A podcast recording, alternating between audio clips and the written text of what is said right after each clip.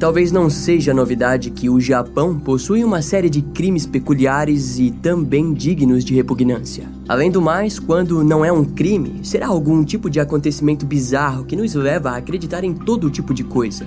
Foi com isso em mente que nós decidimos produzir esse ranking com os 5 casos mais bizarros de origem japonesa. Todos os casos desse vídeo foram escolhidos com base nas recomendações de vocês inscritos aqui na comunidade do canal.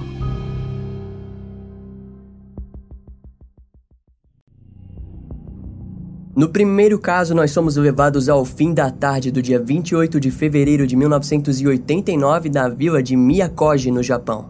Lá, uma professora de 23 anos da classe primária estava em seu quarto no dormitório próximo à escola em que trabalhava quando decidiu usar o banheiro privado que possuía. Na época, o dormitório ainda estava em fase de construção, ou seja, logo abaixo do vaso havia uma fossa séptica onde os excrementos eram lançados.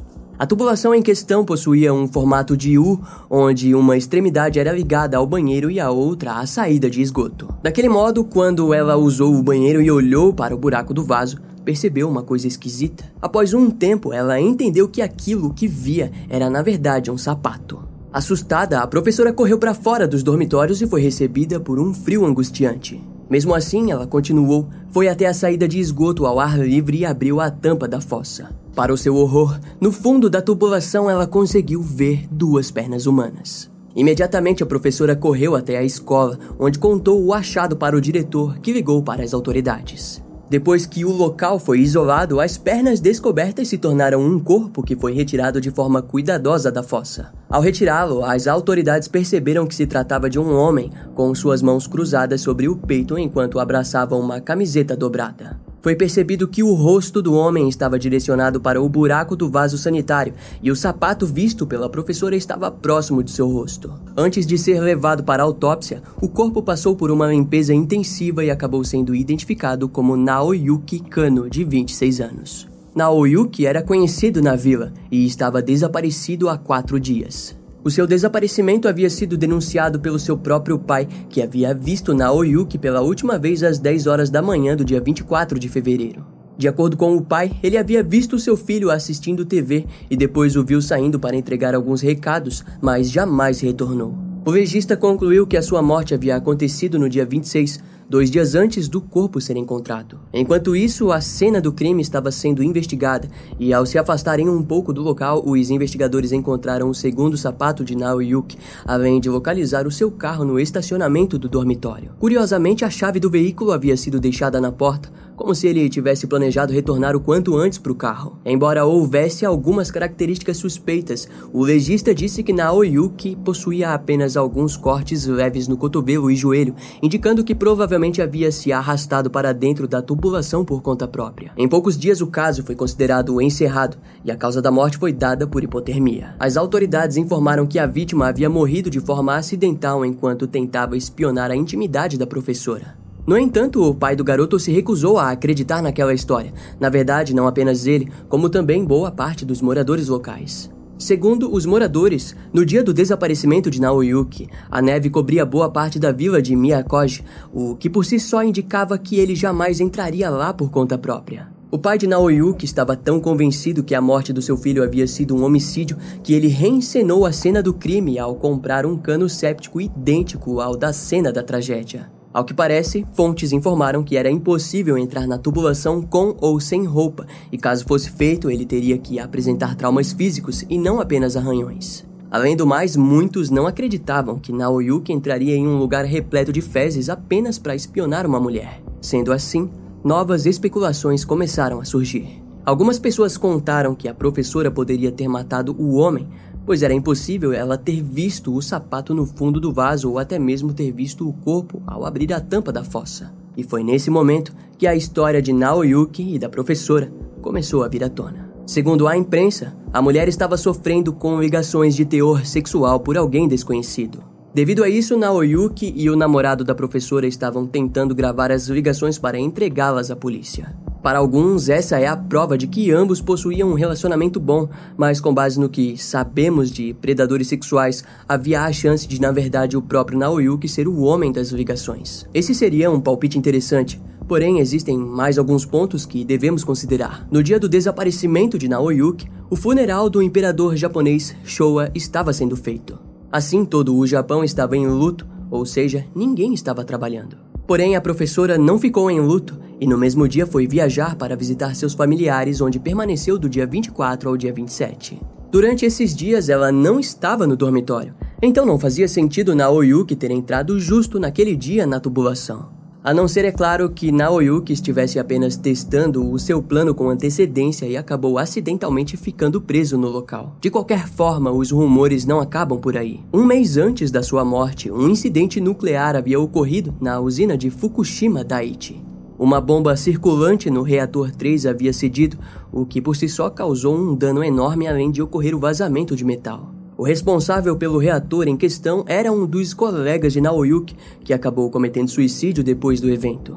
Para alguns, talvez haja uma ligação entre os dois casos, mas as possibilidades são mínimas.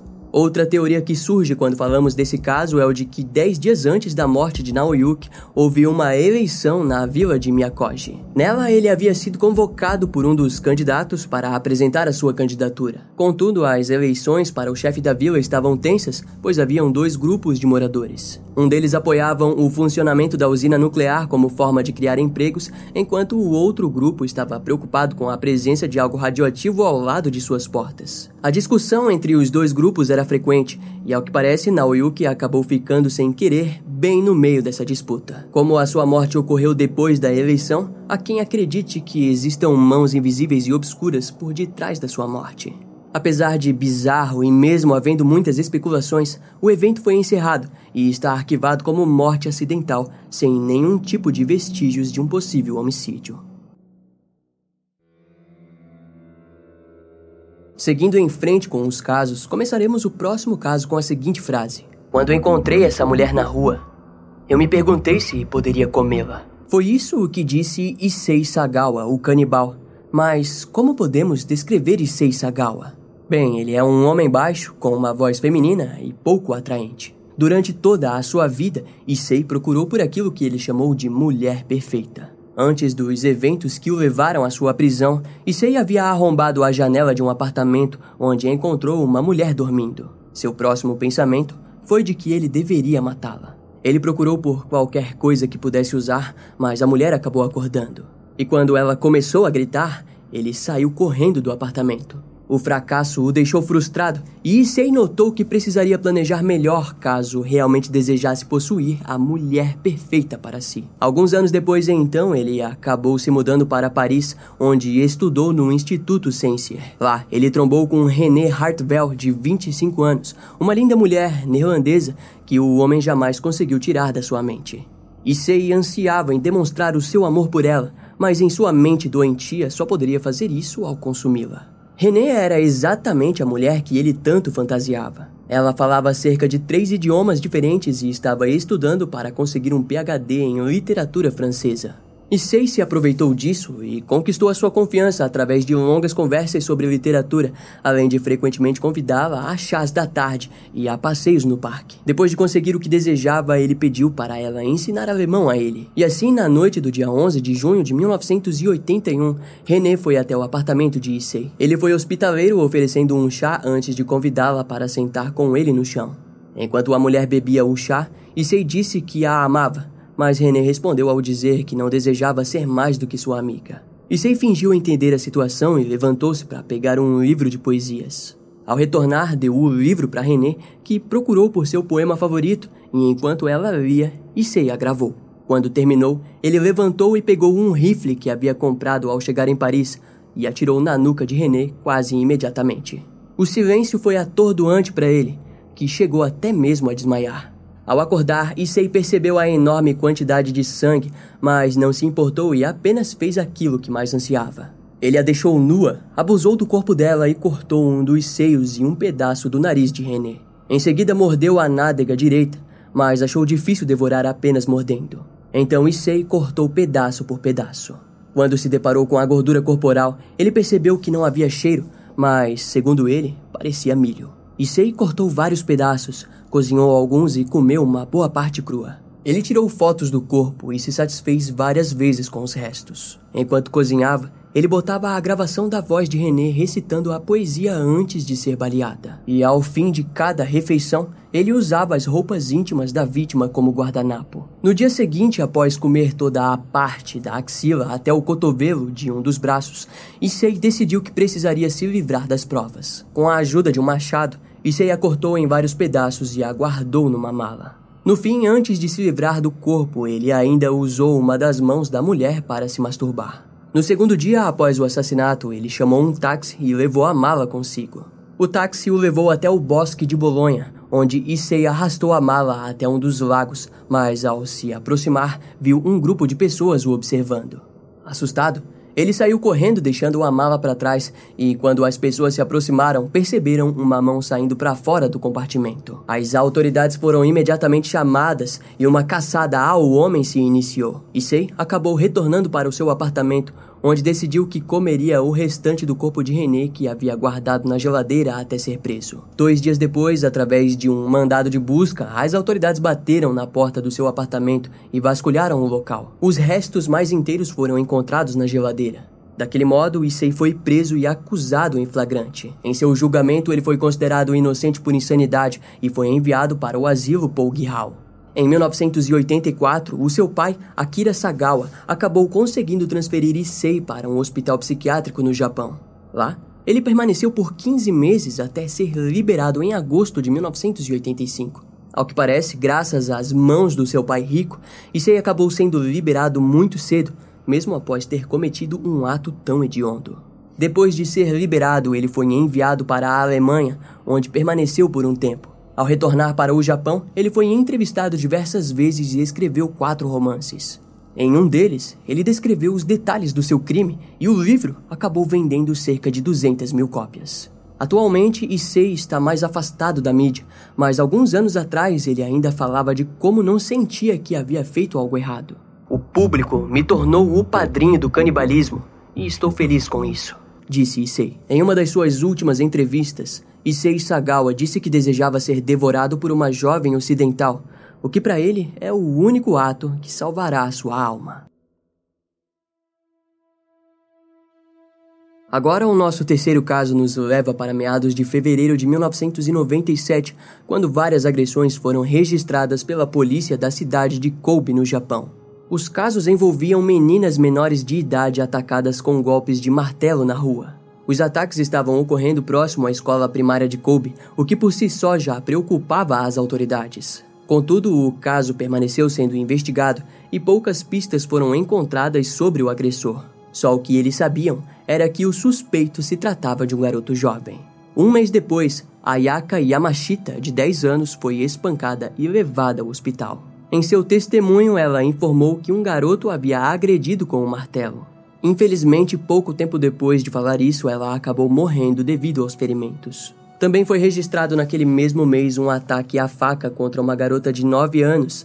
Ela sofreu cortes profundos no abdômen, mas sobreviveu. Foi então que, dois meses depois, os ataques alcançariam patamares ainda mais hediondos. No dia 27 de maio de 1997, a cabeça de Jun Haze, de 11 anos, foi encontrada nos fundos da escola de Kobe. O garoto era membro de uma turma para crianças com deficiência e havia desaparecido dois dias antes. Dentro da sua boca foi encontrado um bilhete que dizia: Isso é só o começo. Detenham-me se puderem. Desejo desesperadamente ver pessoas morrendo. Matar é uma excitação para mim. É necessário um julgamento sangrento para os meus anos de grande amargura. No fim da carta havia um erro ortográfico em inglês escrito Shoe Killer, que traduzido deveria significar assassino da escola. Além disso, o criminoso deu um nome para si mesmo, Sakakibara Seito. Mais tarde foi descoberto que dois gatos foram encontrados mortos na semana anterior ao desaparecimento no pátio da escola. Depois da comoção pública, um jornalista escreveu um artigo sobre o crime, mas errou o nome do criminoso e o chamou de Onibara. Em resposta, o criminoso escreveu uma carta furioso. De agora em diante, se vocês errarem o meu nome ou estragarem o meu humor, eu vou matar três vegetais por semana. Se vocês pensam que eu só mato crianças, estão muito enganados. Ao escrever vegetais, o criminoso se referia às crianças com deficiência. Essa carta causou interesse nos investigadores que perceberam que, de fato, o criminoso parecia odiar crianças com deficiência e que isso poderia significar que ele era um dos alunos da escola. Levando esses pontos em conta, no dia 28 de junho de 1997, Shinichiro Azuma, de 14 anos, foi preso sob acusação de assassinato. Na época, o seu nome não foi revelado e ele era conhecido como Garoto A, termo comum no Japão usado nesse tipo de situação. Ao ser preso, ele confessou todos os ataques e assassinatos. Em sua residência foi encontrado pornografia violenta e mangás repugnantes. As autoridades questionaram os familiares sobre aquilo, pois no quarto do garoto havia talvez centenas de revistas jogadas por todo o canto. Porém, eles negaram ter percebido algo de estranho. No julgamento foi levado um diário, onde ele havia descrito seus crimes como eventos sagrados. Realizei experimentos sagrados hoje para confirmar como os seres humanos são frágeis. Eu derrubei o martelo quando a garota se virou para mim. Acho que bati nela algumas vezes, mas eu estava muito animado para lembrar. Em outra passagem no diário, ele escreveu: Essa manhã a minha mãe me disse: Pobre menina, a menina atacada parece ter morrido. Não há sinal de que eu tenha sido pego. Eu te agradeço, Bamoidokshin. Por isso, por favor, continue me protegendo. O significado de Bamoidokshin continua a ser um mistério, mas para alguns talvez seja algum tipo de referência ao deus da morte popularmente conhecido como Shinigami. Shinichiro Azuma foi sentenciado a seis anos em um reformatório. Depois de entrar em liberdade condicional aos 20 anos, ele recebeu um novo nome e o direito de recomeçar a sua vida. Alguns anos mais tarde, em 2015, ele acabou escrevendo um livro chamado Zeca, onde descreveu os detalhes do seu crime e retratou sua opinião sobre si mesmo. Os familiares tentaram impedir que o livro fosse vendido, mas sem sucesso. O livro vendeu cerca de 100 mil cópias em menos de um mês. Shinichiro Azuma chegou a enviar cartas de desculpas para os familiares de suas vítimas, mas junto às cartas enviou seu livro autografado. A parte mais chamativa do livro é quando ele escreve: Quando eu entrei no ensino fundamental já estava entediado de matar gatos e gradualmente encontrei-me fantasiando sobre como seria a sensação de matar seres humanos como eu. Ao fim, segundo o próprio assassino, ele sofre de um desvio sexual incorrigível, mas entende a gravidade dos seus atos. A editora responsável pelo livro disse que ele fará bem à sociedade japonesa, pois assim os crimes cometidos por jovens infratores podem passar a ser discutidos mais seriamente no Japão. Afinal, até os dias de hoje, o país se apresenta pouco aberto quanto a isso. Mas por fim, esse acaba sendo mais um caso em que o assassino passou praticamente impune pelos crimes que cometeu. A segunda colocação desse vídeo aconteceu um pouco mais recentemente, em outubro de 2017, quando o desaparecimento de Aiko Tamura, de 23 anos, deixou o irmão da jovem mais do que preocupado. O irmão de Aiko foi atrás de qualquer informação que conseguisse do paradeiro de sua irmã, mas de início não achou nada que o enviasse para algum local. Até que decidiu buscar informações no perfil do Twitter de Aiko, e foi lá que ele encontrou uma surpresa nada agradável.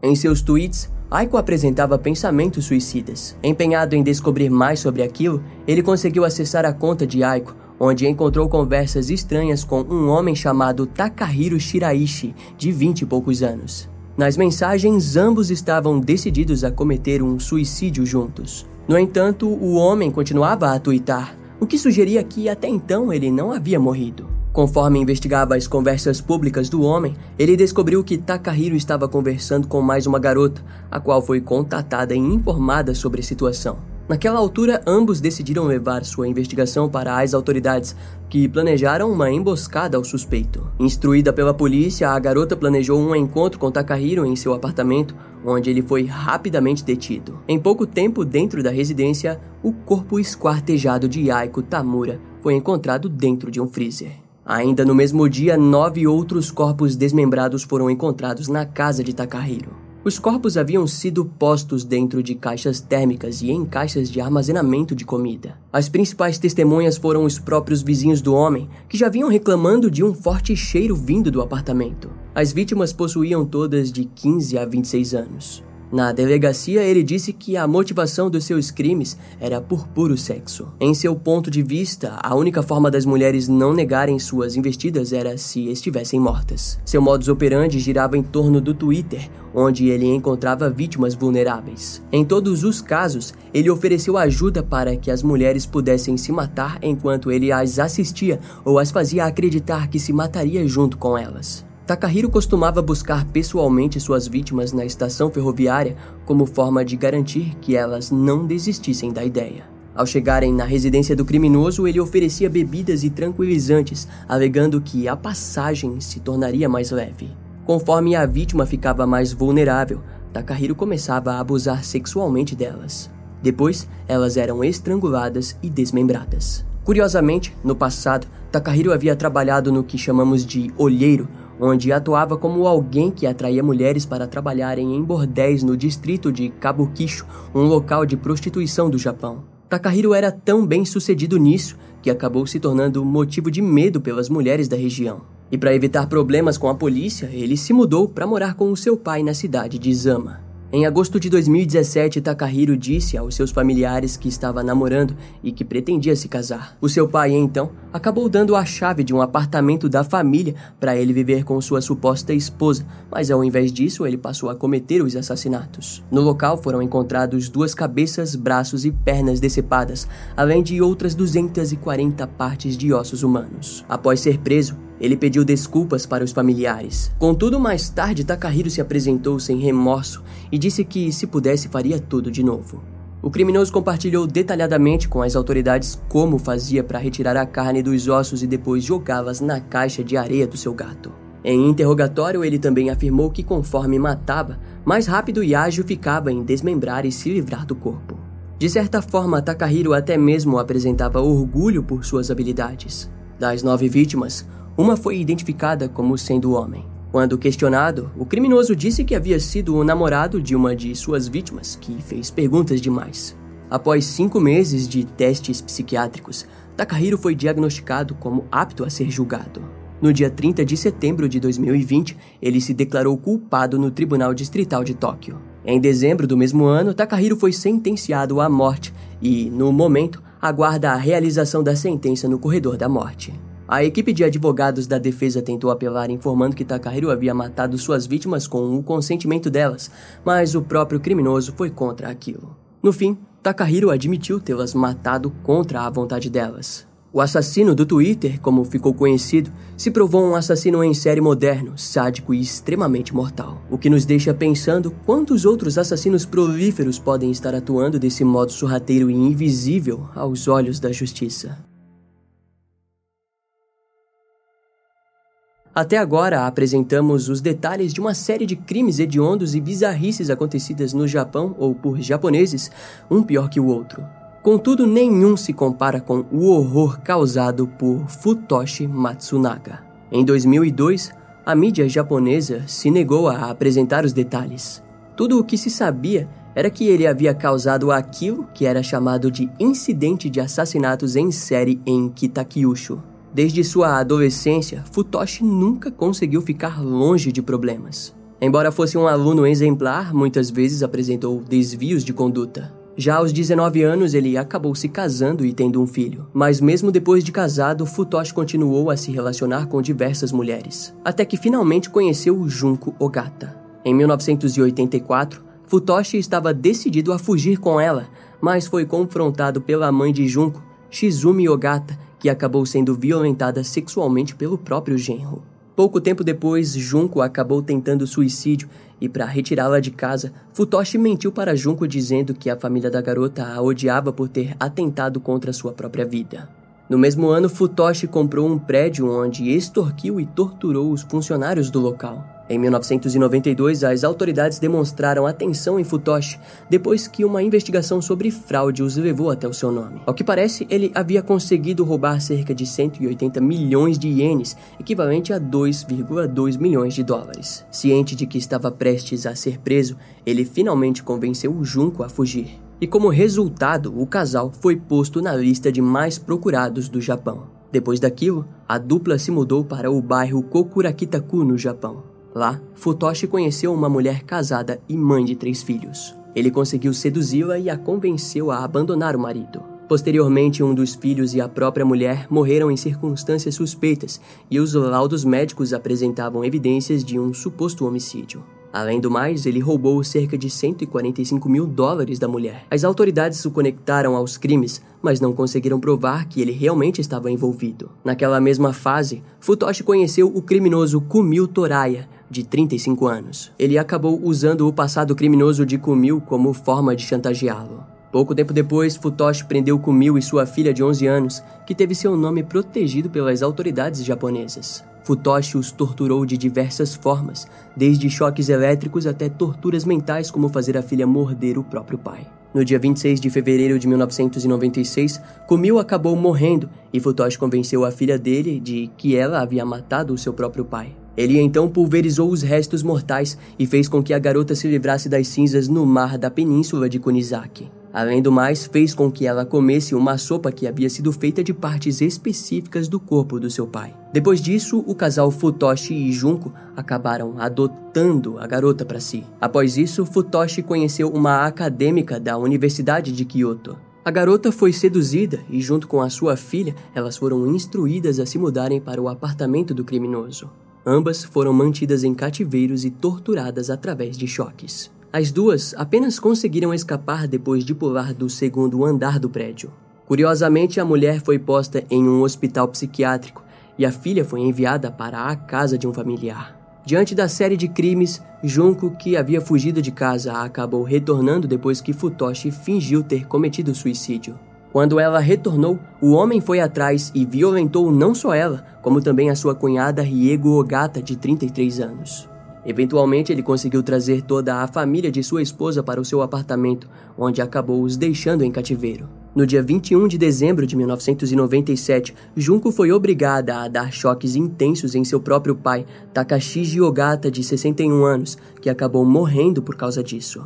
Em resultado, a mãe da garota, Shizumi Ogata, de 58 anos, começou a apresentar problemas mentais devido aos traumas da tortura. Futoshi então ordenou que sua cunhada Rieko Ogata e seu marido Kazuya matassem a mulher estrangulada. Algum tempo depois, ele fez com que o próprio Kazuya matasse Rieko. Depois, o terrível Futoshi o pôs dentro de um banheiro, onde foi deixado nu recebendo de tempos em tempos baldes de água gelada. Kazuya acabou morrendo de fome e desidratação. Quando apenas as crianças continuaram vivas, Futoshi virou sua atenção principalmente para sua sobrinha, Aya Ogata, de 10 anos, que foi torturada com choques elétricos nas genitais. No dia 13 de abril de 1998, Futoshi obrigou Junko e a sua sobrinha, Aya Ogata, a matarem Yuki Ogata, de 5 anos. Nesse meio tempo, a filha de Kumil ainda estava presa com eles e acabou ficando com a tarefa de tirar a vida de Aya. Depois que todos foram mortos, Junko e Futoshi desmembraram os corpos, pulverizaram e os descartaram no vaso do banheiro e no mar da península de Kunizaki.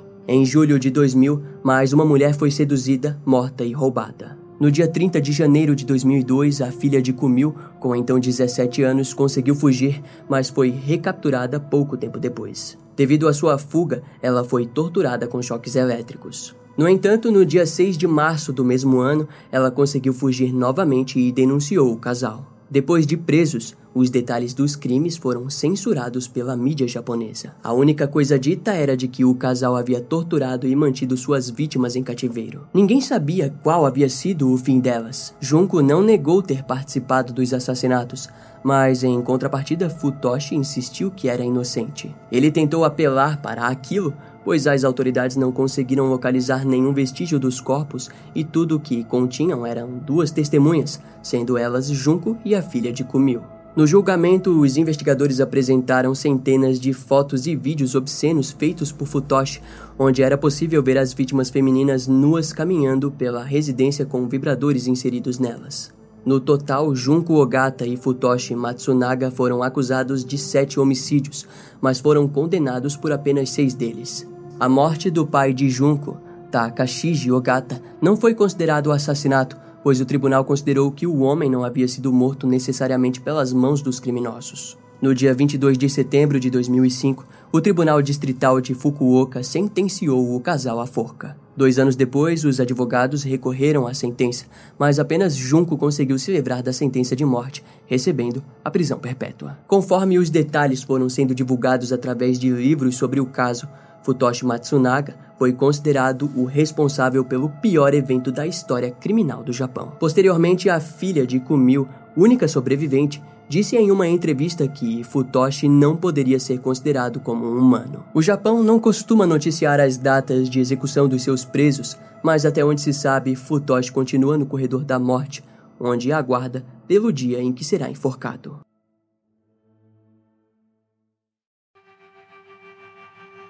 Esse caso vai ficando por aqui. Eu espero que você tenha gostado. Não esquece de me seguir nas outras redes sociais. Meu Instagram é brian.m, com dois M's, E-M-M-E. E não deixe de conhecer o meu canal no YouTube com os episódios mais recentes que irão demorar um pouco mais para vir aqui pro podcast. Eu vou ficando por aqui, até a próxima e tchau.